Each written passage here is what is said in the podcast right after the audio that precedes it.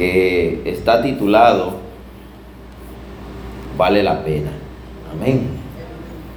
Y para iniciar vamos a estar leyendo en el libro de Filipenses capítulo 3 y vamos a hablar y usar de ejemplo un poquito al apóstol Pablo, el apóstol a los gentiles, un hombre que tuvo una vida de fe, de lucha, porque vivimos en tiempos peligrosos, como dice el mismo Pablo a Timoteo, tiempos complejos.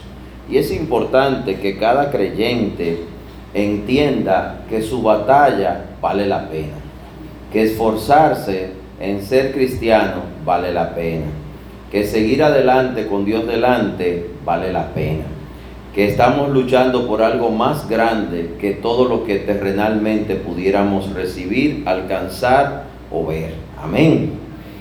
Y esto es muy importante porque el mundo va a tratar de zarandear a unos, como dice la palabra, de sacar del orden a otros, que otros claudiquen, que otros se rindan, que otros le den más importancia a las cosas del mundo que las de Dios, que mucha gente se rinda y después de haber sido salvos vuelvan al camino de perdición. Todas estas cosas están ya profetizadas de que van a suceder. Lo que usted tiene que cuidarse de no ser usted una de esas personas. Amén. Pero la misma Biblia dice, mira el que cree estar firme, que no caiga. Amén. Entonces vamos a hablar de que sí vale la pena seguir a Cristo, sí vale la pena esforzarnos. Y esto es muy importante porque cada día usted tiene retos, luchas, batallas, situaciones. Cada día usted enfrenta el día con su mejor cara y puede ser que ese día el mundo le muestre su peor cara. Usted le puso la mejor, el mundo le mostró la peor. Sin embargo, vale la pena creerle a Dios, vale la pena seguir adelante, vale la pena hacer lo bueno, lo justo y lo correcto. En Filipenses 3 vamos a ver algunos de estos pasajes para entender lo que nos dice Pablo. Vamos a ver varios ejemplos de la vida de Pablo, de por qué sí vale la pena, por qué este hombre a pesar de todo lo que vivió y sufrió, siguió adelante. Y aún dio su vida sabiendo que lo daba por Cristo y encaminándose hacia una ciudad donde sabía que sería muerto. Sin embargo, aún así por Cristo entregó su vida. Dice Filipenses 3.1, por lo demás hermanos, gozaos en el Señor. A mí no me es molesto el escribiros las mismas cosas y para vosotros es seguro. Guardaos de los perros, guardaos de los malos obreros, guardaos de los mutiladores del cuerpo, porque nosotros somos la circuncisión los que en espíritu servimos a Dios y nos gloriamos en Cristo Jesús no teniendo confianza en la carne.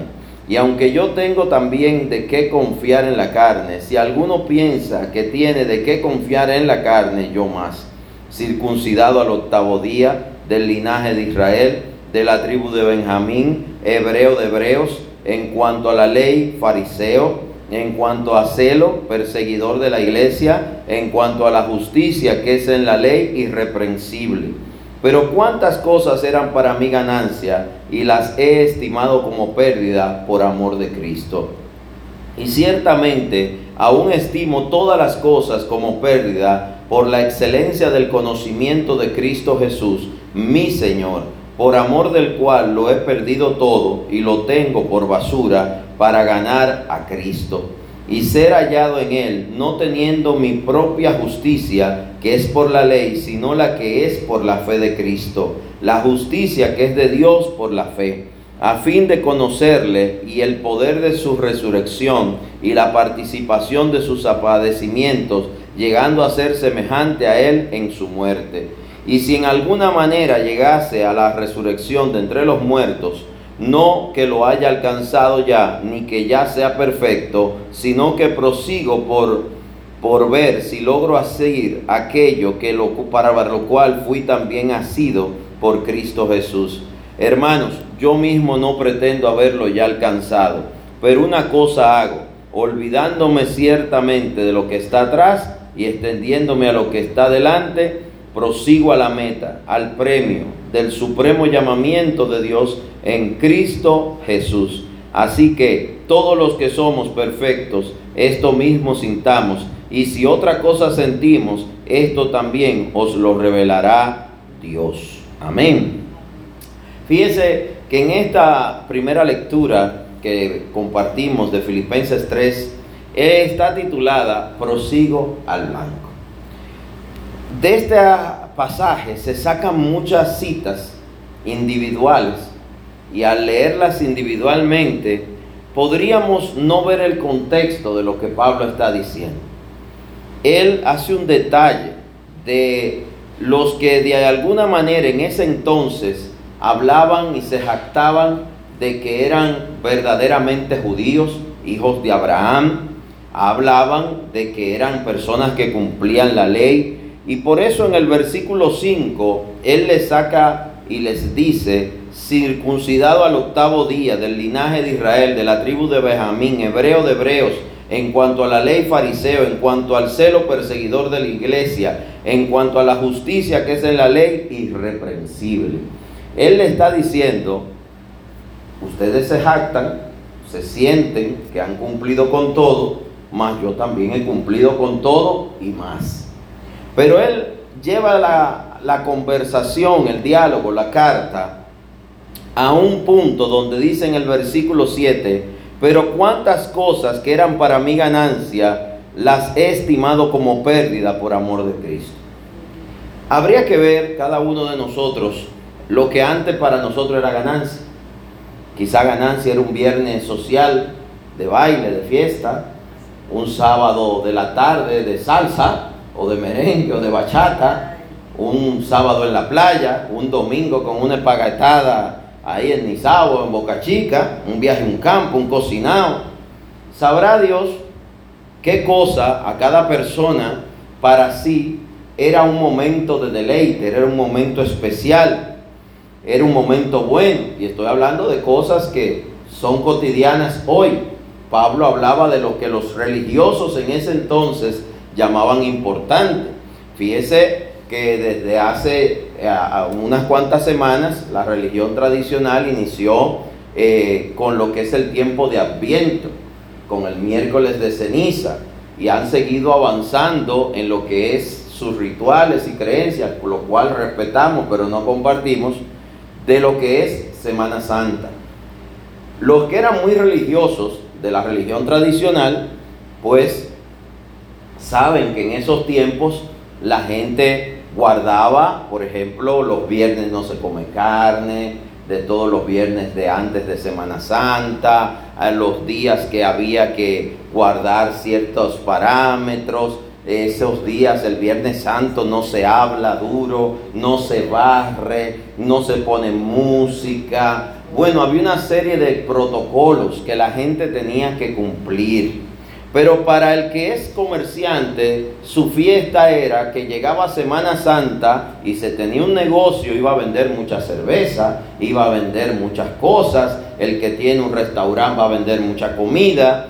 Cada uno tiene en esa vieja y pasada manera de vivir lo que era su deleite, lo que era su ganancia, lo que era importante. Para algunos quizá era irse con un grupo de amigos dejar la esposa, la mujer, los hijos y irse, en el caso de los hombres. Otros irse con su familia a un campo, a una montaña. Hay gente que todavía lo hace y se va para la montaña supuestamente con la familia y ahí se pasan una semana entre chisme, guerra, pleito y, y comedero, ¿verdad? Pablo habla muy sabiamente. ¿Cuántas cosas eran para mi ganancia? Y es algo que debemos personalizar. Para usted que era ganancia anteriormente que era bueno, ganarse un dinero extra, parte del trabajo, recibir una prebenda, recibir una dádiva, ¿qué era importante? Para algunos era quizás los placeres sexuales, para otros la lujuria, la codicia, la avaricia, para otros el aparentar. Hay gente que tenía un reloj para cada tipo de ropa, un zapato para cada traje, una hay muchas cosas. Las mujeres tienen combinado este vestido va con este zapato, esta cartera, esta correa va con este vestido.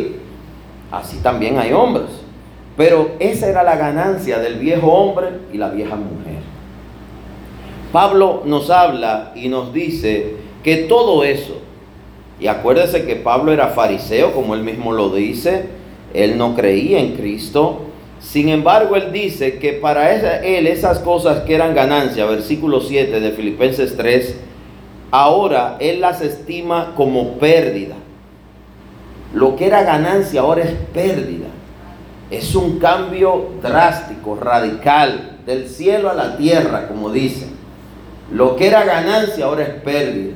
Lo que lo hacía reír ahora lo entristece. Lo que lo entristecía ahora lo alegra. Qué cosa tan tremenda. ¿Qué, ¿Qué, cambio tan grande hace Dios en una vida, hace Cristo en una vida? Ese cambio es tan particular como de la soledad a nunca estar solo. De la tristeza al gozo. Dice Pablo también, ahí en el versículo 8, y ciertamente aún estimo todas las cosas como pérdida por la excelencia del conocimiento de Cristo Jesús, mi Señor, por amor del cual lo he perdido todo. A él lo dejó la secta de los fariseos, lo dejaron. Más bien, antes era un líder, ahora lo perseguían y lo querían hasta matar. Algunos hasta se juramentaron para matar a Pablo y dijeron, no comeremos hasta que no lo matemos. Como no lo lograron matar, yo supongo que se murieron de hambre, ¿verdad? Al final, él perdió a sus amigos, perdió su trabajo, perdió su oficio, perdió la ciudad y el pueblo donde vivía, perdió su forma de ser y de hacer las cosas. Todo cambió. La pregunta es si para muchos de nosotros hemos entendido que todo cambió, que ya no es igual, que las cosas viejas pasaron, todas son hechas nuevas y que hay cosas que ya no deberíamos ni pensar en ellas. Dice la misma palabra que no traigamos a memoria las cosas pasadas, al menos que no sea precisamente en un caso como este, para edificación. Él dice, y va más lejos, que y lo tengo por basura para ganar a Cristo. Todo lo que antes para él era importante ahora es una basura.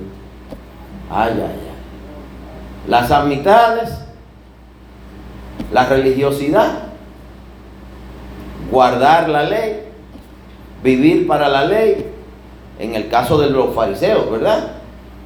Porque Dios está a favor de la ley, pero la ley fue hecha para el hombre, no el hombre para la ley. La ley es una ayuda, no debe ser un yugo. ¿Qué sucede? Él todo lo tiene por basura. Y él lo explica muy claramente. Él dice en el versículo 9, y ser hallado en él, en Cristo, no teniendo mi propia justicia, que es por la ley, sino la que es por la fe de Cristo. Dice también en el versículo 12, no que lo haya alcanzado ya ni que ya sea perfecto, sino que prosigo por ver si logro asir aquello para lo cual fui también asido por Cristo Jesús. Él le está diciendo, no es que ya logré la perfección, no es que alcancé todas las cosas, no es que he logrado eh, lo óptimo, es que sigo, sigo avanzando, sigo prosiguiendo hacia el blanco, hasta llegar a lo que es lo óptimo para Dios. Y dice el tres hermanos, yo mismo no pretendo haberlo ya alcanzado, pero una cosa hago. Y él ahí da un consejo, olvidando ciertamente lo que está atrás, la vieja vida, el viejo hombre, la vieja mujer, y extendiéndome a lo que está delante, la nueva vida, Cristo, los propósitos de Cristo para tu vida. Él muy claramente nos habla de extendernos, olvidando lo que queda atrás. Ese versículo 3 es importante verlo y comprenderlo. Él dice, pero una cosa hago, olvidando ciertamente lo que está atrás. ¿Ya usted olvidó la vieja vida?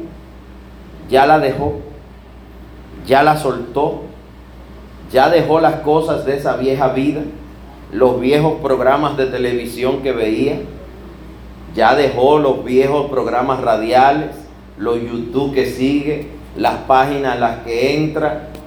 La vieja vida hoy en estos tiempos modernos puede implicar quizás sacar un barcito que usted todavía tiene en su casa Y usted dice, es un adorno, pastor. Sí, y la bebida es un adorno también.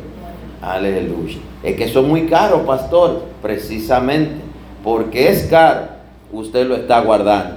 Porque usted sigue viendo el valor de eso como caro. Cuando usted lo tenga por basura, es que usted está entendiendo. Hay un momento donde nosotros tenemos que comprender lo que es importante y lo que vale la pena. ¿Qué era tan importante para Pablo que hasta valía la pena dar la vida por esto? Yo no sé si usted lo ha entendido.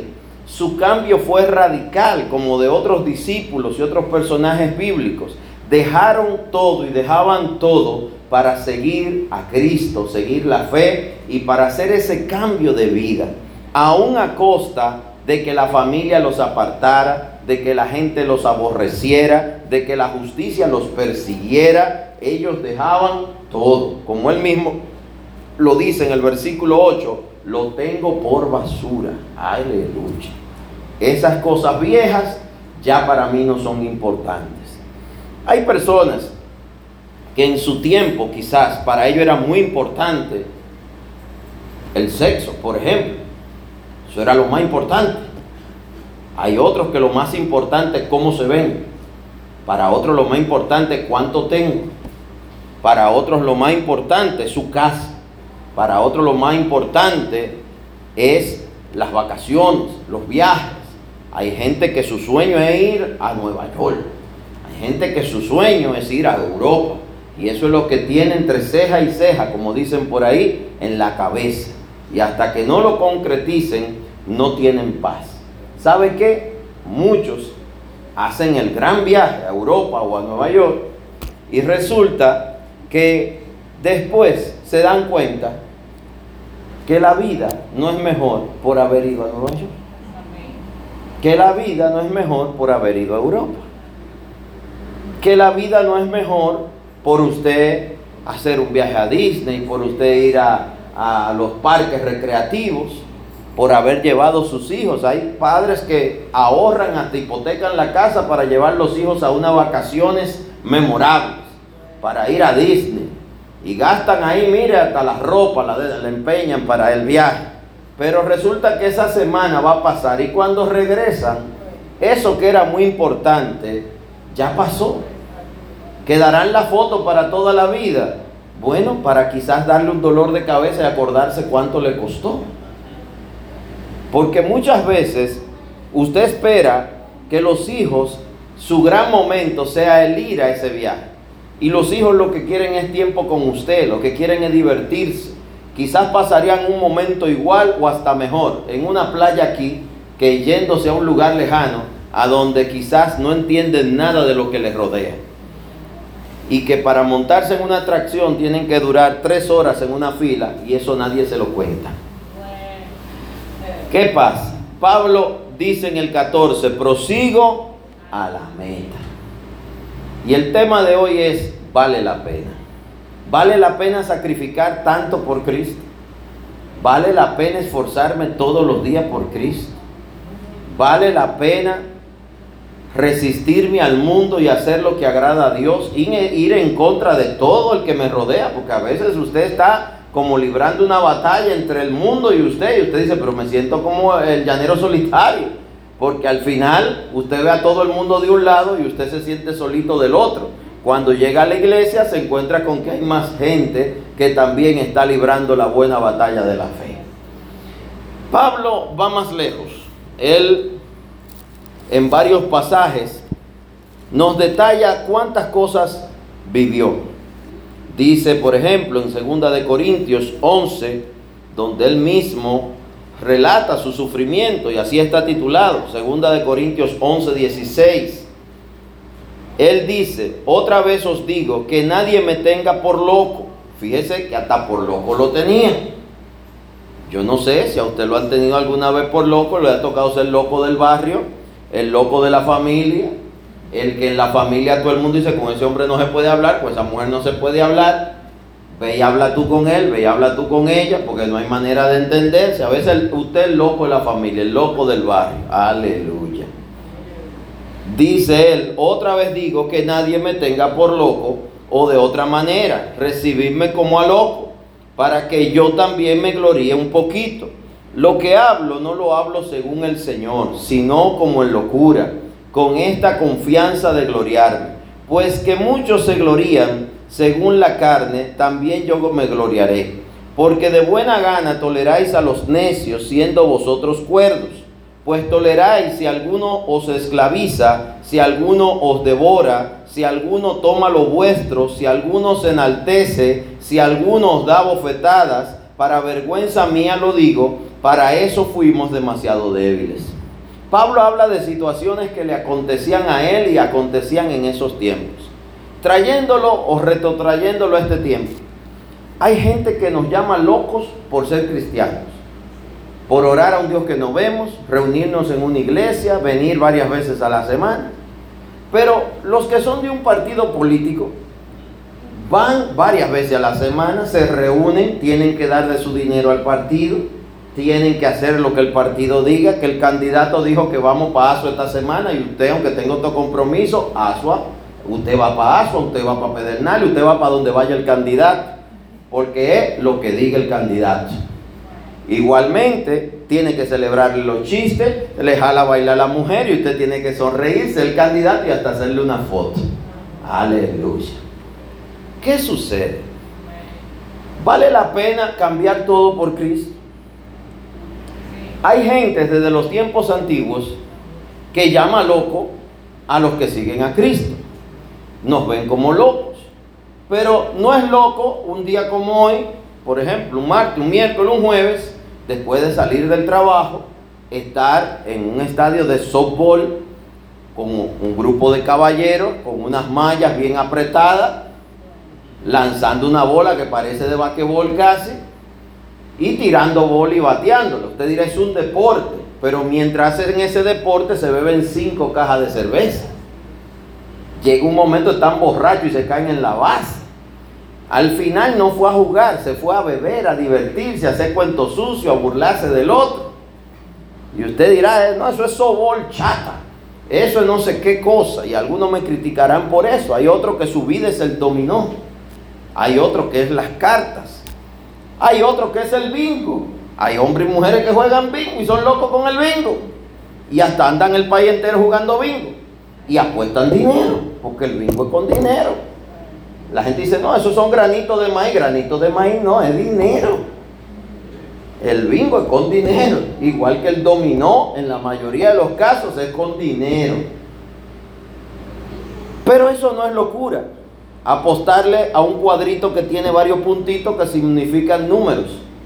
Tampoco es locura apostarle a la pata de un gallo que tiene una espuela y es un deporte, dos gallos se están matando y es un deporte.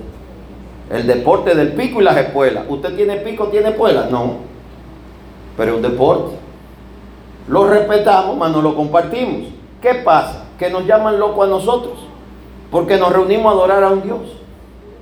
Sin embargo, los que se reúnen a seguir a un político, a seguir los deportes, que no tengo nada en contra de ellos, ni nada, los pongo como ejemplo porque usted dirá, bueno, los jóvenes, los deportes olímpicos y una serie de cosas, pero a veces usted ve un caballero con 40 años y 45 años y que en un estadio todavía jugando béisbol, con una malla, una truza. Me tocó venir en un vuelo con unos peloteros muy famosos de este país, me reservo el nombre por la demanda. Y venían bebiendo whisky, etiqueta azul a pico de botellas. Venían de un juego por un sitio de eso venían con el uniforme, un bajo a chiringuillín, y venían bebiéndose a pico de botella y borrachos. Vomitaron en el avión y la zafata dice, es que ese fulano de tal, este fulano de tal, es como que hay que aguantarlo porque es fulano de tal. Bueno, hay otros que es los puros. Agarran una hoja, le enrollan, hacen un, un tábano, una cuestión que parece como un palo de coba se lo ajustan y comienzan a matarse los pulmones. Eso no tan loco. Los locos somos nosotros. Y se chupan eso, mira que eso es perjudicial para la salud, y se chupan eso. Se le dañan los dientes, se le ponen negro, se le tapan los pulmones. mire, el índice de vida de un fumador es terrible si son cigarrillos. Ahora imagínense los puros. Ahora la ciencia ha traído el vapor, que es como una chimenea. Usted ve un carro y usted cree que está cogiendo fuego y es un tipo fumando. Y arriba de eso está trabajando para una empresa de esas de transporte a través de aplicaciones y el pasajero tiene que ir tragándose el humo del vapor. Y ellos dicen que esto huele a perfume. Ay, ay, ay. Un agüita sucia que bota humo y usted paga por eso. Pero los locos somos nosotros. ¿Vale la pena todo eso? Otros juegan golf, los más ricos. Y se pasan un día entero cogiendo un solazo en unos carritos chiquititos de juguete, dando vuelta para arriba, vuelta para abajo, metiendo una bolita en un hoyo. La mayoría no saben jugar nada y al final es un moreno que va manejando el carrito, que es el que saca la bola, mete la bola y hace todo y ellos dicen que son ellos. Pero gloria a Dios, los locos somos nosotros. Pablo dice, porque desde esos tiempos, y en la radicalidad no ha pasado. Usted dirá, en esos tiempos eran más radicales. No. Se sigue peleando y se siguen librando guerras por muchas situaciones. Por ejemplo, las cinco empresas que más caro cotizan en la bolsa de valores son intangibles. Son empresas en base a aplicaciones o a sistemas digitales que si hay un blackout, la empresa desaparece y sus activos son dos o tres edificios chiquititos que no llegan a valer ni el 1% de lo que vale la compañía. Por lo tanto, el que invierte ahí no tiene nada. Es intangible.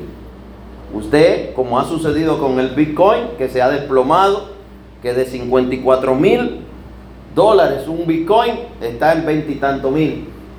Bueno, ha cambiado mucho todo. Pero seguimos siendo nosotros los locos los que siguen a Cristo, los que tienen fe en algo. Pablo dice en este segunda de Corintios 11, dice el 22, son hebreos, yo también. Son israelitas, yo también. Son descendientes de Abraham, también yo. Son ministros de Cristo, como si estuviera loco hablo, yo más. En trabajos más abundantes, en azotes sin número, en cárceles más, en peligro de muerte muchas veces. De los judíos cinco veces he recibido 40 azotes menos uno. Oiga bien, cinco veces ha recibido 40 azotes menos uno. 39 azotes, pero cinco veces. Ay, ay, ay. Tres veces he sido azotado con varas, una vez apedreado, tres veces padecido naufragio una noche y un día he estado como náufrago en alta mar, en caminos muchas veces, en peligro de ríos, peligro de ladrones, peligro de los de mi nación, peligro de las gentiles, peligro de la ciudad, peligro en el desierto, peligro en el mar, perdón, peligros entre falsos hermanos, en trabajo y fatiga, en mucho desvelo, en hambre, sed, en muchos ayunos, en frío y en desnudez, y además de otras cosas, lo que sobre mí se agolpa cada día, la preocupación por todas las iglesias. Como si fuera poco, todo el sufrimiento físico, también había una carga espiritual por las almas que se pierden y por las almas que habían sido ganadas, que había, había ahora había que formarlas, disipularlas y cuidar esas ovejas de Jesús. La pregunta sería, Hoy muchos quizás están sufriendo cosas por seguir a Jesús. Hoy muchos de nosotros hemos tenido que cambiar nuestra forma de ser, de hablar, de pensar, de actuar. Quizás muchos han tenido que dejar amistades, cambiar formas de vivir. No sé qué usted habrá dejado, sé lo que he tenido que dejar yo. No me arrepiento, me alegro de haberlo hecho y pienso y sigo creyendo que es la mejor decisión que he tomado en mi vida. Pero tengo que reconocer que cada día aparecerán momentos y personas que nos tendrán por locos o nos tendrán en poco o entenderán que por qué ellos siguen a un Cristo. ¿Por qué siguen a un Dios que no ven? ¿Por qué siguen y persisten e insisten en cosas que parecen que no funcionan, que al mundo no le agrada, que la gente no quiere? ¿Por qué insisten en un mensaje que no es el que el mundo quiere oír? Esa lucha que hoy libramos, la libró Pablo, la libró David en su tiempo. Cuando David llegó al campo de batalla donde estaba el Goliat, nadie hacía nada. Sin embargo, David llegó y dijo, ¿por qué nadie hace nada? Él se impactó al ver que los ejércitos, ni nadie, ni el rey, hacían nada. Y tenían 40 días oyendo al filisteo insultando a Dios, al rey, al ejército, a, Israel, y nadie hacía nada. Siempre seremos los locos los que haremos algo. El mundo nos llamará locos. Nos tendrá por locos no nos van a entender. Y aún entre los mismos hermanos puede haber algunos que nos juzguen como juzgaron a Pablo, que a él lo juzgaban los mismos creyentes, así como los, los fariseos lo detestaban y lo rechazaban y lo querían matar. Después habían creyentes que no lo entendían lo suficientemente digno para ser él el apóstol de los gentiles que había viajado por todo el mundo conocido y que estaba abriendo y había abierto iglesias en toda parte. Entonces la gente entendía que él no merecía hacer eso porque había sido fariseo, porque no caminó con Jesús. Entonces vienen las personas que quieren sacar quién es mejor cuando Dios no hace acepción de personas. Hay otros que quieren decir, ¿por qué tú eres que haces esto? No lo debería hacer yo, yo lo hago mejor que tú. Esos son juicios de valores. Al final es comparación, es juzgar, es criticar. Debemos ser cuidadosos. Pablo nos habla de todas las cosas que él vivió. Esa carta de 2 Corintios 11 dice muchas cosas. Entre ellas dice el 29, ¿quién enferma y yo no enfermo? ¿A quién se le hace tropezar y yo no me indigno? Si es necesario gloriarse, me gloriaré en lo que es de mi debilidad. El Dios y Padre de nuestro Señor Jesucristo, quien es bendito por los siglos, sabe que no miento. En Damasco el gobernador de la provincia del rey de Aretas guardaba la ciudad de los damasenos para prenderme. Y fui descolgado del muro en un canasto por una ventana y escapé de sus manos. Hasta eso tuvo que vivir Pablo. Sin embargo, hoy en día cuando leemos las cartas paulinas, leemos sus mensajes, no vemos a Pablo el hombre, la persona, el que sufrió, el que lo dejó todo, el que sacrificó todo. Toda obra que sea hecha para Dios y todo lo que represente a Dios va a conllevar un gran esfuerzo. Ahora que viene la Semana Santa, nosotros para, como cristianos, todas las semanas son santas. Nosotros le llamamos una semana con Jesús. Dan algunas películas. Una de ellas, que para mí es de las mejores, es la película Jesús, que es de la Cruzada Estudiantil para Cristo. Y esa película, cuando la filmaron, ellos, la gente no lo nota, pero hay siete personajes que hacen el papel de Jesús, no es uno para que nadie se llevara la gloria. Si usted mira la película detalladamente, va a ver que hay momentos de torso, de espalda, de frente, y hay uno que es el que más sale, que es el que está en la crucifixión, que es el que la gente recuerda. Parece ser uno mismo, pero fueron siete actores para que la gloria no fuera sobre ninguno. Hay películas como La Pasión de Cristo que hizo Mel Gibson, que es creyente también, que su filmación muchos pueden no gustarle, otros pueden criticarlo, otros pueden ir en contra. Soy de los que creo que hay que prestarle atención porque Dios usa muchas veces a quien menos uno espera. Y esa película está considerada la película cristiana que más personas han visto. De hecho, esa película se considera que compitió y en el momento que fue estrenada con todas las películas de Hollywood y fue la más vista en su periodo. Nadie quiso patrocinar la película. Nadie quiso pagarla. Mel Gibson tuvo él que cubrir los costos de la película. Y cuando iba a hablar con el actor que haría el papel de Jesús y se lo planteó, él le dijo, dame un día para pensarlo. El apellido Carville, que también es el que hace de Montecristo en otra película muy buena también. Y él habla de que él lo pensó un día entero. Él dice que hasta ese momento él no era una persona de fe ni nada por el estilo. Pero que algo pasó en ese día en el cual él reflexionó, meditó, como usted lo quiera ver. Y él entendió que sí. Y cuando se reunió al otro día con Mel Gibson, le dijo, no sé si usted lo sabe, tengo 33 años y la abreviatura de mi nombre es JC. Dicen ellos, los que trabajaron en la película, que produjo 611 millones de dólares y solo costó hacerla menos de medio millón. Y los pagó Mel Gibson, por lo tanto se ganó Mel Gibson lo demás.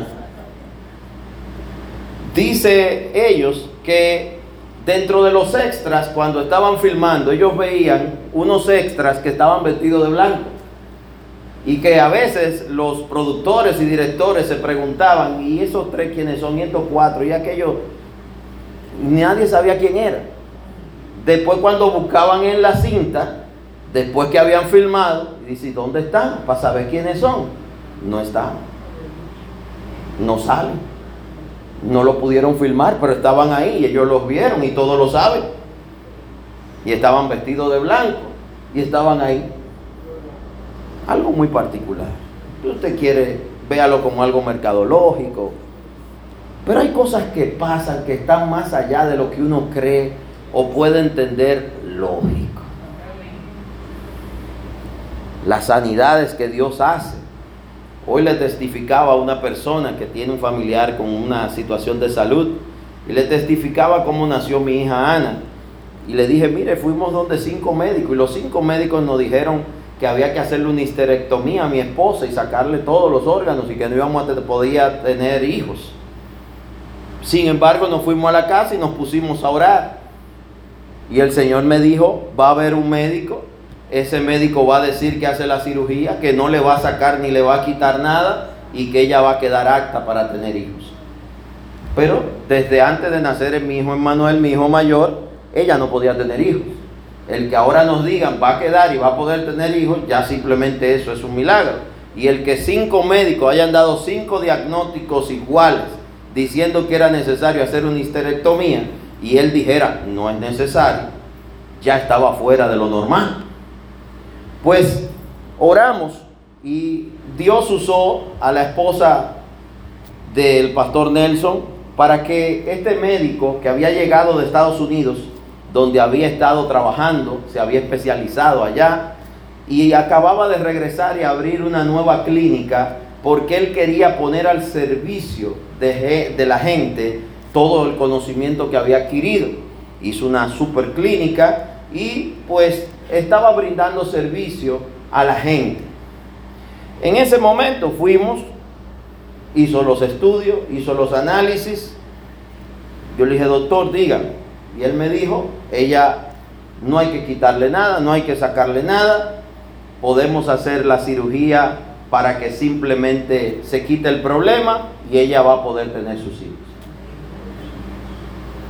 Así se hizo, Dios hizo varios milagros en ese proceso y a los meses luego de la cirugía, pues mi esposa quedó embarazada de Ana Ruth, que ya tiene casi 20 años y las glorias de Dios.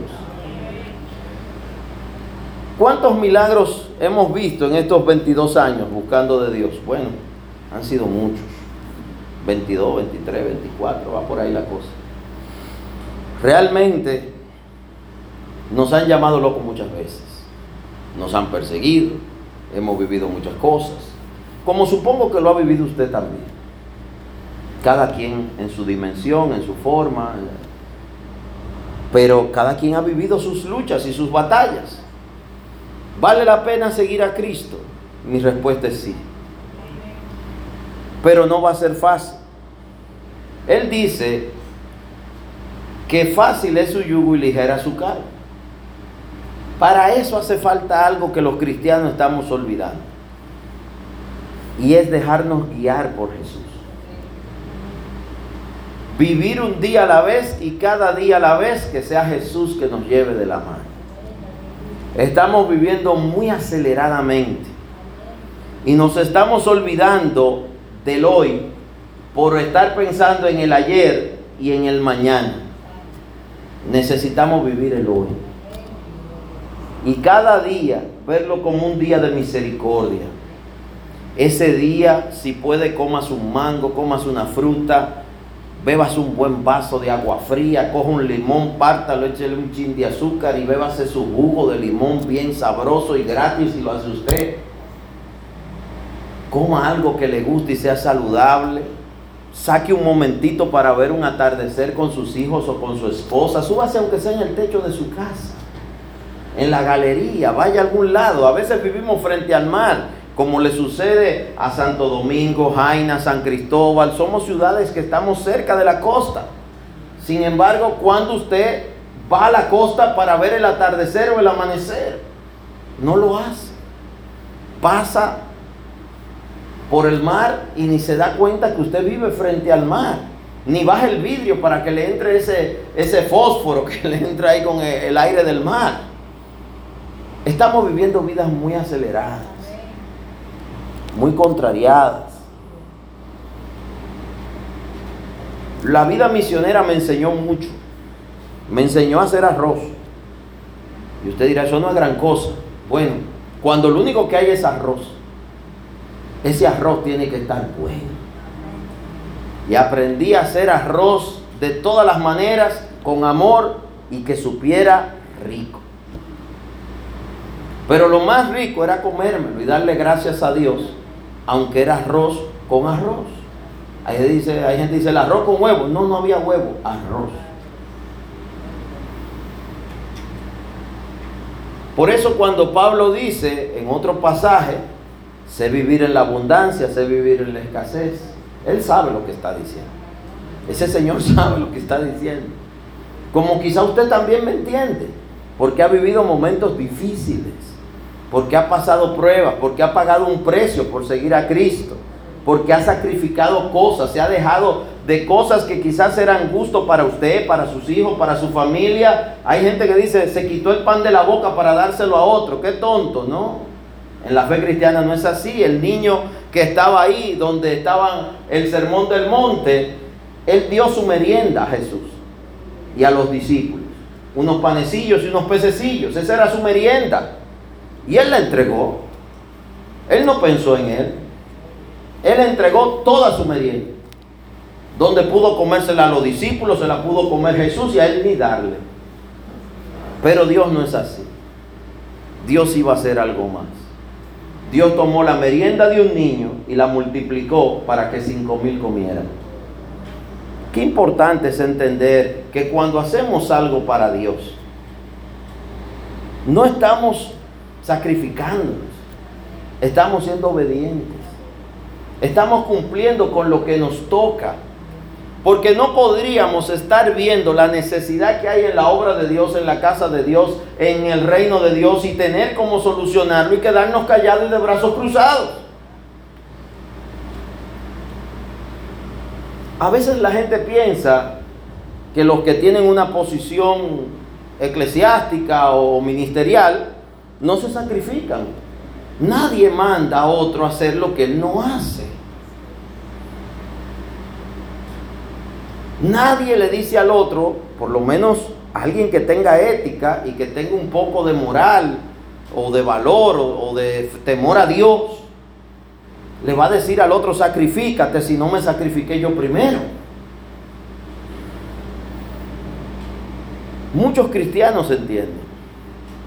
Y saben que vale la pena esforzarse por el Señor. Ir la milla extra, como durante años le hemos llamado, hacer algo más que los demás. Por eso cuando orábamos al iniciar, orábamos por ustedes que están aquí. Que pudieran quedarse en su casa cómodamente, ver una transmisión, oírlo por la radio. Pero ustedes deciden movilizarse y venir al templo. Eso Dios lo ve. Eso es ir la milla extra. Eso es apoyar la obra de Dios. Porque, para serle sincero, si yo vengo aquí durante varios meses y al final estoy yo solo transmitiendo, como en la pandemia, pues al final, y, y, ni en la pandemia estábamos solos porque había gente que nos apoyaba. Pero si todo el mundo se queda, pues yo transmito de mi casa también. Pero eso no es lo que Dios quiere. Mira, el domingo fue un momento bonito en la iglesia de adoración, de alabanza. Cada culto tuvo su momento y su tiempo de darle gloria a Dios, de alabar a Dios, de compartir en familia. Y qué bonito compartir los hermanos juntos. Pero cada culto requiere del esfuerzo y el sacrificio de personas, de los servidores de la casa, los ayudadores, los que se ocupan desde la limpieza del templo hasta lo que es la decoración, el montaje, la parte técnica, la parte del sonido, todas las transmisiones, las radios. Todo esto es un conjunto de personas moviéndose porque creen que vale la pena servir a Cristo. Que es más importante servir a Cristo que hacer algo para mí. Ofrendo mi tiempo, ofrendo mi talento, ofrendo mi esfuerzo. Y eso es algo importante que usted entienda, que no queda sin paga. En la misma palabra dice, vuestro trabajo no es en vano. Jesús también lo dice y eso se ha repetido hasta el cansancio, que aún un vaso de agua fría que demos a uno de sus pequeñitos no quedará sin paga. Vale la pena esforzarse, sacrificarse. Sí. Recuerdo en la vida misionera, y lo he contado otras veces, que nos mandaban a otras ciudades, a otras iglesias en los campos. Y en un carrito cayéndose a pedazos nos íbamos tres, cuatro horas entre montañas. A veces nos cruzaban eh, diferentes animales, algunos yo sabía lo que era, otros yo ni sabía qué fue lo que me cruzó por adelante. Íbamos y regresábamos el mismo día porque no había para hospedaje. Y a veces había lugares donde nos quedábamos, donde los hermanos. Nunca olvidaré un culto que hicimos en un sitio llamado Sarapiquí, que un cocodrilo pasó por el medio del, del culto. Fue un momento interesante, ahí lo de la fe no quedamos, pero una parte corrió. Él pasó caminando como que estaba en su casa. Resulta que él tenía su nido en el patio de la iglesia. Y la iglesia estaba a menos de 30 o 40 metros del río Sarapiquí. Que usted puede buscarlo en Google y ahí va a encontrar lo que es el río Sarapiquí. Que es uno de sus atractivos y es un lugar muy bonito, son los cocodrilos. Pero, ¿vale la pena? Sí, vale la pena. Vale la pena. Vale la pena. Hay que entender muchas cosas. Hay que entender que nada será fácil. Hay un pasaje, y esto lo dice Jesús, en Mateo 5. Y es donde comienza el sermón del monte. No sé si usted lo sabe, el sermón del monte inicia en el capítulo 5, se extiende todo el capítulo 5, 6, 7, hasta concluir el 7. Amén. Ahí dice el 7 en el 28, y cuando terminó Jesús estas palabras, la gente se admiraba de su doctrina porque le enseñaba como quien tenía autoridad y no como los escribas.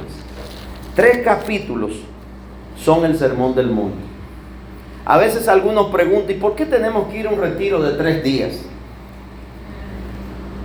El sermón del monte, no sé si usted lo entendió, no fue una hora ni dos horas. No fue en la misma ciudad ni en la sinagoga. Y estos tres capítulos que están aquí resumidos, y si usted tiene una Biblia de la que marca en letras rojas lo que dijo Jesús, va a encontrar el capítulo 5, 6, 7 rojito entero. Es la palabra de Jesús. Porque Jesús hizo una parte con sus discípulos y la gente que lo estaba siguiendo. Y ahí enseñó parte de lo que son las perlas maravillosas de sabiduría de Jesús. Ahí está, mire, la semilla de vida que el buen sembrador sembró. En esos tres capítulos hay enseñanzas para la vida diaria. Pero él inicia diciendo esto.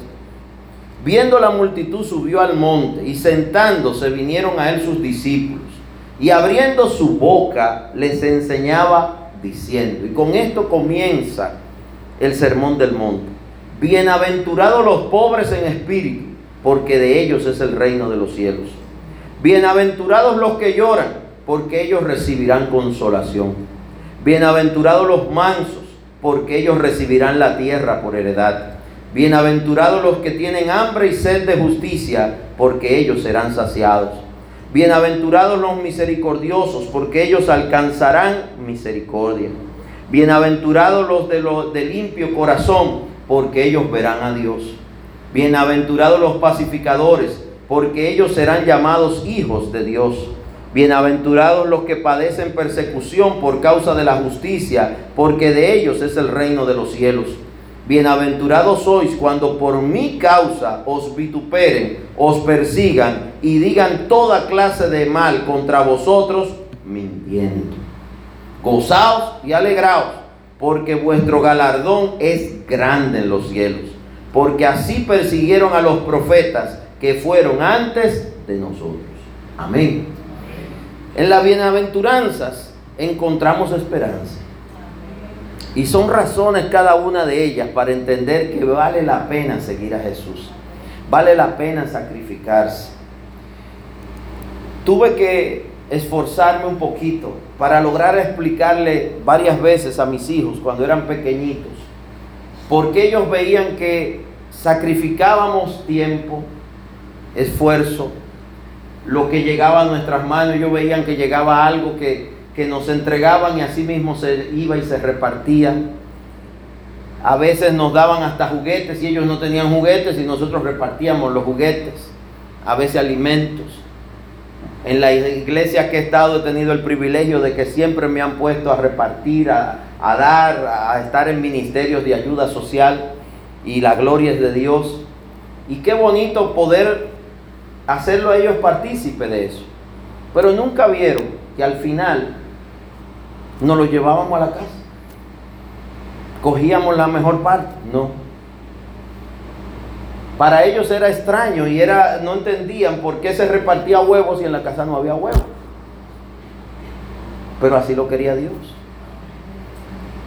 Y usted dirá, bueno, pero ¿qué iban a faltar? Tres huevos, cuatro huevos. Quizá para usted no sea nada, para mí es todo. Porque si tomo cuatro huevos, puedo tomar también cuatro casas, cuatro carros, cuatro millones, cuatro lo que sea. Si vamos a servir a Dios, lo tenemos que hacer de corazón. No todos nos van a entender. Jesús enseñó mejor es dar que recibir. Y cuando él dijo eso, no, no solo se refería a repartir cosas, él se refería a entrega, a entregarnos Fíjese que Él entregó su vida en una cruz para darnos a nosotros salvación. Sin, esa, sin ese sacrificio no fuéramos salvos. Él tuvo que entender lo que su padre le mandó hacer. Entrega tu vida por la salvación de ellos. Hacer cosas a favor de otros sigue siendo algo muy particular. Por eso hay personajes de la historia y aún personajes bíblicos que tenemos que prestarle atención. La Biblia del Antiguo hasta el Nuevo Testamento nos muestra gente que se sacrificó por otra gente, que se sacrificó por el Evangelio, que se sacrificó por Dios. Fíjese que usted toma, por ejemplo, la vida de los patriarcas y va a comenzar con Abraham, que el Señor le dice, deja tu tierra y tu parentela y ven a la tierra que yo te mostraré muchos de nosotros hemos tenido que dejar familia, escoger entre ver la familia y ir a servir a Dios. Muchas fiestas, día de madre, de padre, de cumpleaños, bodas, bautizo, etcétera, que no hemos estado. Porque hemos estado sirviendo a Dios. Muchos han tenido que sacrificar posesiones materiales. Muchos han entregado cosas que la familia no la va a entender. Recuerdo a alguien que tenía un carrito y en esos tiempos en el ministerio que estábamos estaba luchando por comprar y construir un templo. Y él era uno de los servidores principales. Todos los servidores de alguna manera hicimos algo, una locura de esas, como le dicen, a favor del proyecto. En el caso de él no tenía nada, solo tenía un carro. Y era un carro viejo, pero era el carro que lo llevaba y lo traía del trabajo. Un día fue con los papeles un abogado y le dijo a la, en la oficina, vengo a traspasar el carro al ministerio para que lo vendan y se ayuden para la construcción y si quiere lo usen para la construcción o lo vendan, lo que ustedes entiendan. Yo lo que sé que lo entrego a Dios. De los que estábamos ahí varios reaccionaron y le dijeron, no haga eso. Habla con tu esposa. Y él le dije, ella está allá afuera. Habla con tus hijos. Ellos están con ella allá afuera. Hablaste con tu familia. Sí, y me dijeron que estaba loco.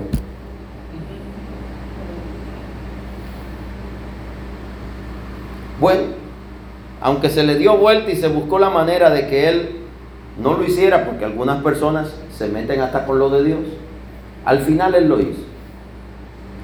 Hoy es una persona que está muy acomodada, sigue sirviendo a Dios. Y cuenta ese testimonio como algo que rompió en él una atadura que él tenía al poseer. Porque él vivía para ese carro, él se levantaba y lavaba el carro, le medía el aceite, le, limpiaba, en ese entonces se usaban la bujía, y bueno, era un proceso todos los días con el carro, la goma, el amorol, él amaba ese carro. Y él decidió que él iba a romper con eso, y que si Dios lo necesitaba el carro, y fue Dios que se lo puso a él, lo más grande que Dios le pone una cosa a usted. Dios se lo puso a él. No fue que nadie le dijo, nadie se lo pidió, no se estaba hablando de eso, no se estaba predicando de eso. Sencillamente a él le vino ese sentir. A partir de ese momento, él dice que su vida cambió, porque él comenzó a no ver nada ni difícil ni imposible para Dios. Comenzó a tocar puertas laborales que nunca había tocado de ser empleado pasó a tener una pequeña empresa propia. Esa pequeña empresa propia Dios comenzó a levantarla hasta que se convirtió en una empresa mediana, una empresa grande. Hay cosas que usted dirá, bueno, es una casualidad, es que él hizo un cambio de vida. Sí, él hizo un cambio de vida. Él decidió que él iba a creer a Dios con todo. Podríamos, muchos de los que estamos aquí, dar testimonios parecidos. No voy a hablar de mí porque sería, se vería mal. Pero todos los que servimos a Dios de alguna manera, hemos tenido que entender que hay que morir para nacer de nuevo. Morir al mundo para nacer a Cristo. Ya no vivo yo, más vive Cristo en mí. Y ese vale la pena, que es el tema de hoy. Es porque muchos cristianos están luchando batallas muy fuertes donde los mismos de nuestra casa y los que nos rodean no hacen la guerra. No de mal, con mala voluntad, sino porque no entienden lo que estamos haciendo. No empiece a, a creer que todos van a estar de acuerdo con lo que usted está haciendo. O como usted cree van a creer los demás. No, te van a llamar tonto, loco.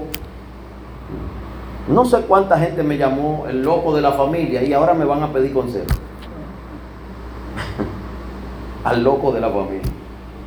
Qué cosa. Al final, Dios es el que organiza las cosas. ¿Habrá que esperar? ¿Todo tiene su tiempo bajo el sol? Sí. Y esa enseñanza del tiempo es tremenda. Porque el mundo y la gente nos va a hacer pensar que tu vaso de agua es el último vaso de agua. Que tu pedazo de pan es el último pedazo de pan. Que esos tres panes y esos pececillos son los últimos pececillos del planeta. Son los últimos panes y los últimos pececillos que van a ver. Y por eso hay gente que entra en, esa disyuntiva. Porque piensan que no tendrán nunca otra oportunidad o tendrán algo igual o mejor que eso que van a hacer para Dios o entregar para Dios. Mire, en Dios no hay límites. Bíblicamente hay orden en todas las cosas. Pero ¿qué orden tiene para los fariseos de estos tiempos de que Jesús estuviera en un pozo hablando con una mujer. Eso era incorrecto. Jesús, un rabino, hablando con una mujer en un pozo.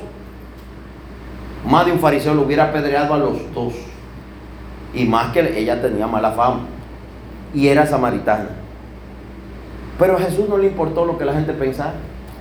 Ni lo que sus discípulos pensaron cuando llegaron. Él entendió que ese era el momento de que Samaria recibiera la palabra. No solo esa mujer, esa mujer fue una vía para entrar a Samaria.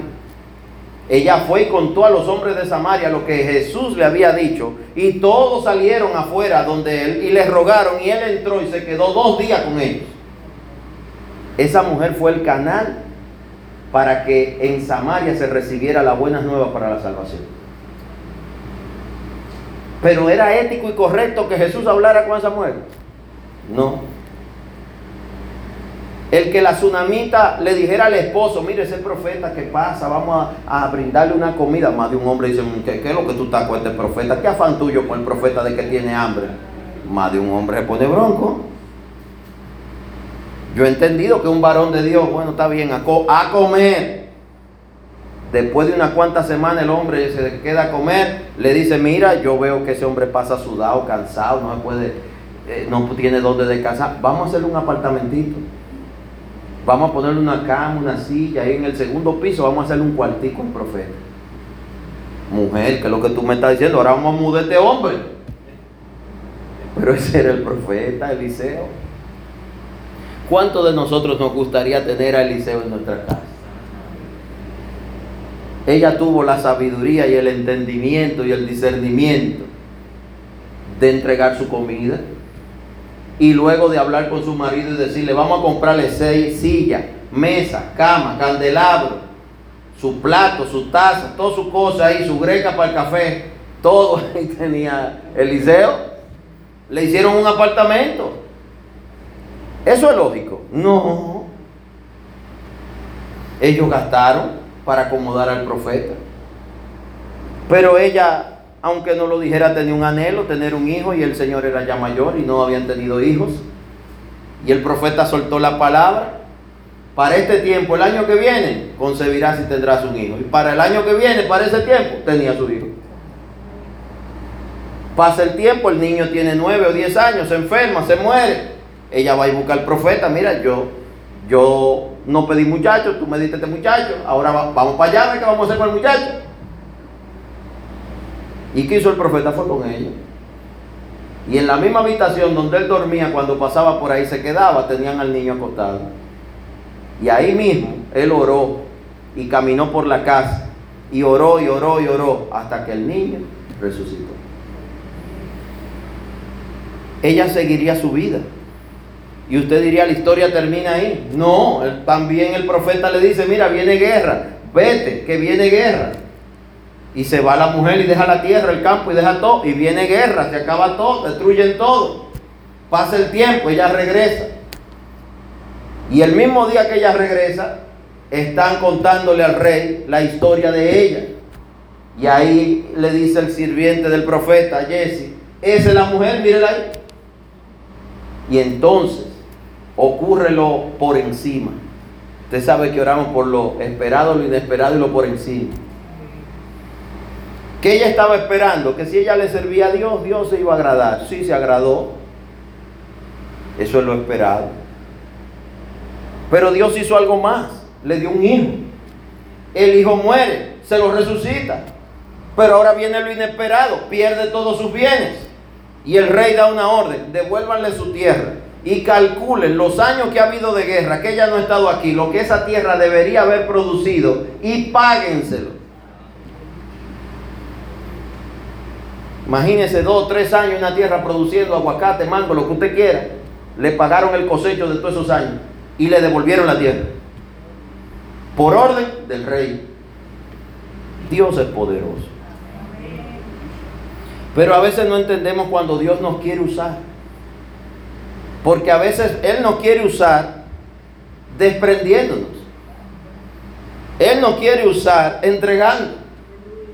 Fíjese que Ana, la madre del profeta Samuel, pide un hijo, pero le hace un voto al Señor. El hijo que tú me des te va a servir a ti. Ahí amarra a Dios.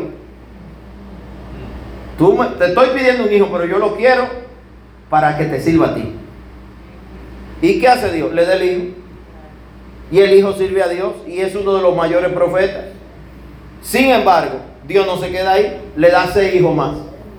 Aleluya. Porque Dios sobreabunda, Él rebosa.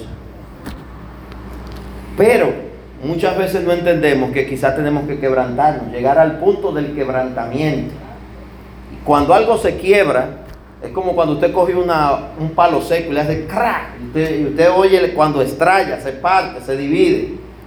Ya ese palo no vuelve a ser una misma pieza otra vez. Eso mismo pasa cuando una vida se entrega a Cristo y es quebrantada. No va a volverse a unir y hacer lo mismo. Será mejor, será diferente, pero igual no. Y eso muchas veces es lo que Dios está haciendo con nosotros. Enseñarnos quién va primero. Es Él. ¿Quién va primero que los hijos, la familia? Mire, hay momentos difíciles. Difíciles. Donde usted tiene que escoger. El mundo te pone a escoger, o Dios, o la familia. Hay gente que te pone a escoger. Y usted va a tener que decidir. Si es cristiano, mi consejo, escoja a Dios. Y después, su familia.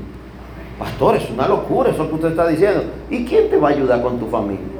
¿Quién te va a ayudar con ese hombre o con esa mujer? ¿Quién te va a ayudar con esos muchachos que nadie lo entiende? ¿Quién te va a ayudar con tu misma vida? Que hay días que tú amaneces que ni tú te soportas. Aleluya. ¿Vale la pena servir a Cristo? Sí. Sí. ¿Será fácil? Sí, cuando lo pongamos el primero. ¿Por qué es difícil? Porque no lo ponemos el primero.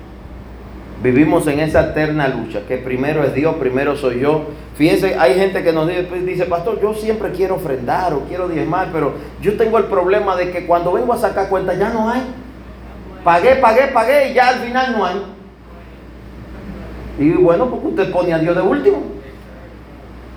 Bueno, es que si, si no pago la luz me la cortan, si no pago el teléfono me lo cortan, si no pago la renta me sacan. Le digo, ¿cuántos meses usted la renta no le ha dado para pagar? Varias veces. ¿Y a quién usted ha orado? A Dios, para que no me echen. ¿Verdad? ¿Lo han echado? No. Al final Dios te está ayudando, pero tú no lo estás entendiendo. Todos los días Dios nos ayuda. A veces podemos sentirnos mal por una enfermedad, por una situación, por una crisis en la familia. A veces estamos afanados con, con situaciones que pueden ser hasta más simples, pero que en el momento para la persona son críticas. Pasa con los estudios, los que están en las universidades, en la maestría, en los doctorados y en todo, en la carrera de grado, de que hay unos días, que hay una fecha fatal, que hay un trabajo, que y usted se quiere volver loco. ¿Sabe qué? Al final, si usted busca en Dios la respuesta y usted sea sincera, y entiende que usted es humano y no es perfecto y no es Dios, Dios está en los cielos, y usted va y, le dice, esto es lo que yo puedo hacer, hasta aquí llegué, mire, no pude terminar, me faltó, o deme más tiempo, o haga lo que usted tenga que hacer. pastor, me voy a tener que repetir una materia, repítalo. Voy a tener que retirar una, retírala. En una, en uno de los estudios que estamos haciendo, tomamos una materia, siempre oramos antes de eh, hasta inscribirlo, porque son diferentes profesores. Cuando inscribimos una, ni a la pastora ni a mí como que nos cuadró la, la persona que tocó. Dije, vamos a esperar la primera clase. Salió una profesorcita de esta, sin ser ofensivo, que tienen varias maestrías, varios doctorados y no llegan a 40 años. No tienen marido, una mujer gobernada, revolteada. Entró esa mujer como un foforito y Una vez le dije a mi esposa, mira, retírala y inscribe otro. Retírala y inscribe otro. Esto lo estamos haciendo por Dios y para Dios. Hay cosas en las que se puede elegir. No, pero que se puede atrasar. Que se atrase lo que se tenga que atrasar ese sobresalto, esa presión, esta, yo no la voy a vivir. Hay cosas que las ponemos en la mano de Dios y hay otras que si no es el camino, Dios te lo va a mostrar y te va a decir, ese camino está cerrado. Amén. ¿Vale la pena seguir a Cristo? Sí. ¿Y cuándo debemos entender eso? Todos los días. Cuando usted se levante, cuando usted se acueste. Mire, la pastora ha estado malita estos días y a veces la gente le falta un poquito de misericordia. La gente le escribe a uno y si uno no responde de una vez es que tú no quieres hablar. Y quizá usted está trancado, está en emergencia o está en intensivo y la gente entiende que usted está en un resort. Porque yo no sé, la gente cree que los pastores pasamos la vida en un resort. Y que todo es bello y todo es fácil. Yo no sé quién se inventó eso. Y si es así, que me digan cómo es, porque yo no sé, yo, esa, no ha sido mi vida. Los veintipico de años que tenemos sirviendo a Dios han sido fuertes, intensos. ¡Wow! ¿Cuántas cosas? ¿Vale la pena? Sí. ¿Lo haríamos de nuevo? Sí. Y quizá tratemos de hacerlo hasta mejor. Para gloria de Dios. Sacrificaríamos lo mismo que sacrificamos, no, sacrificaríamos más todavía, todo lo que se puede. Mi dolor es no haberme convertido antes. Mi dolor es el tiempo que perdí. Pero Dios me ha enseñado que todo tiene propósito, aunque yo no lo entienda. Así que en esta noche no me voy a extender más. Llegué un poquito tarde, no voy a abusar de su nobleza. Pero sí quiero, para usted que nos ve, nos escucha, vale la pena seguir a Cristo, vale la pena esforzarse. Fíjense que la vida de Noé cambió cuando Dios le habló. Ponte a hacer un arca en lo seco, donde nunca ha llovido. Y tú nunca has hecho un arca ni has visto una. Wow. que haga algo que nunca ha hecho, que nunca ha visto y que nadie en ese lugar sabe hacerlo. Y lo plano, ¿cómo fue? Se lo dio Dios en palabra. 300 codos de largo, por tanto de alto, tendrá tres pisos, nada más va a tener una ventana y una puerta y no va a tener timón la va a pintar de brea, que la va a calafatear por dentro y por fuera, la vas a hacer de tal madera y así, así, le dio los planos. Dijo, ahora dile a tus hijos que se fajen a hacerlo y tú también. Y eso es lo primordial. En esos días la casa se tenía que estar cayendo a pedazos, porque no, no le dedicaban tiempo, el tiempo era para el arte. Pero cuando vino el gran diluvio, ¿de qué servía la casa? ¿Y la carreta?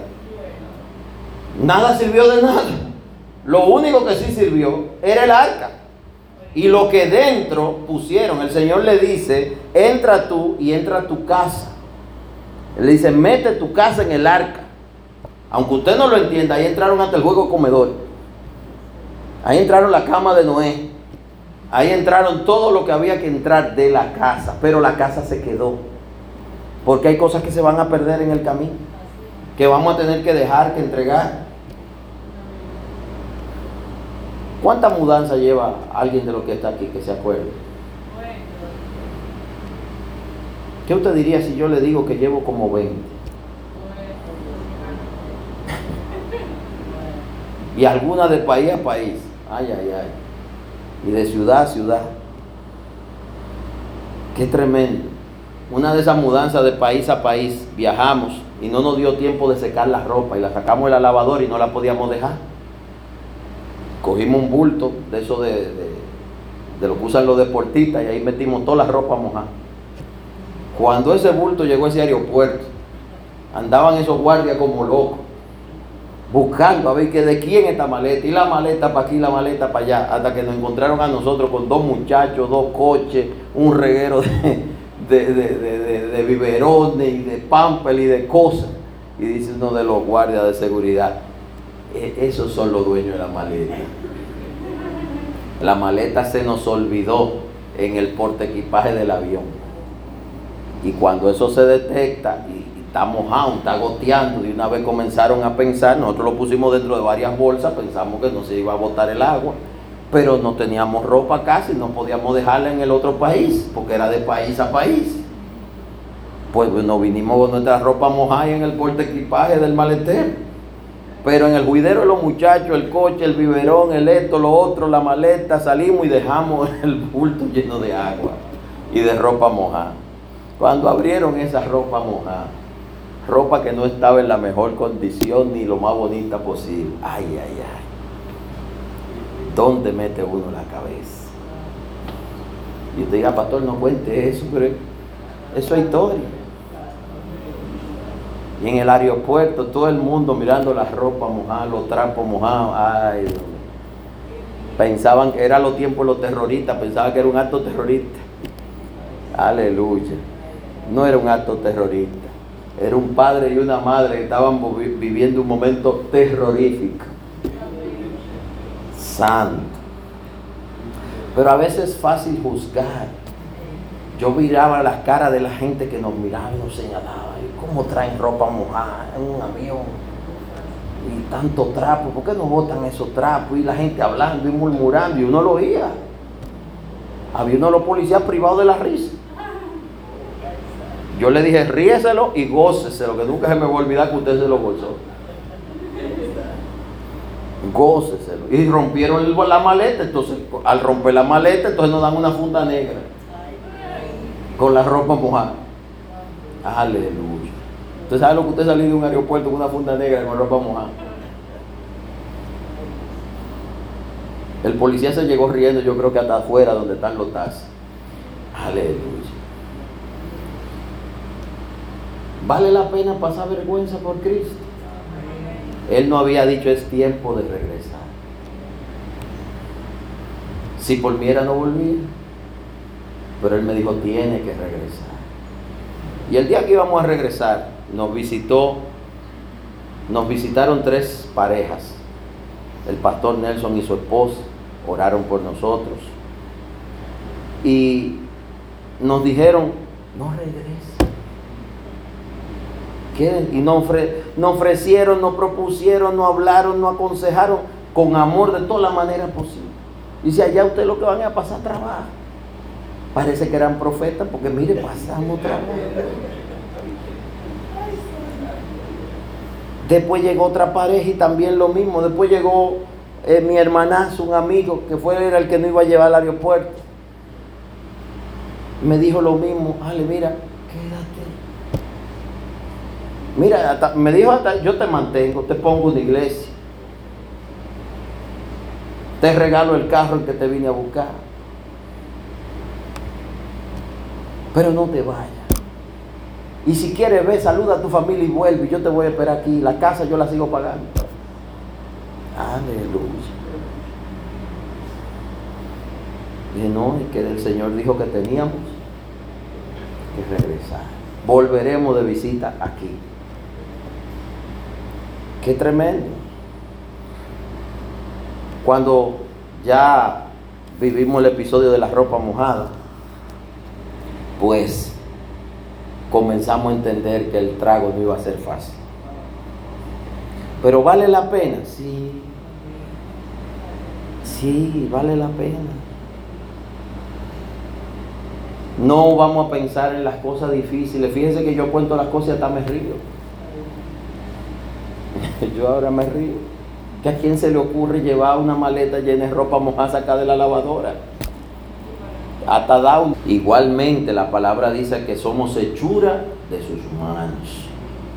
Padre, te damos gracias por la vida. Gracias por la salvación en nombre de Jesús. Gracias por amarnos. Gracias, oh Dios, porque tú a cada uno de los que llamaste y escogiste y apartaste para ti, Tú le has dado la oportunidad de ser llamados hijos e hijas de Dios. Gracias por a través de Cristo recibir la salvación. Gracias Señor porque nunca estamos solos, porque al escogerte a ti, tú estarás con nosotros todos los días de nuestra vida y hasta en la eternidad. Gracias Dios porque en el medio de toda tribulación y toda tormenta tenemos hacia dónde mirar y a quién clamar. Eres tú, Señor, el que nos guarda, ayuda, sustenta, Y eres tú, Señor, el que le dará sentido y propósito a todo lo que hemos vivido. Gracias, oh Dios, si en algo tú nos has escogido para servirte. Privilegiado y bendecidos son los que pueden hacer algo para ti. Más bienaventurado es dar que recibir. Gracias Dios por tu amor y gracias por tu paciencia.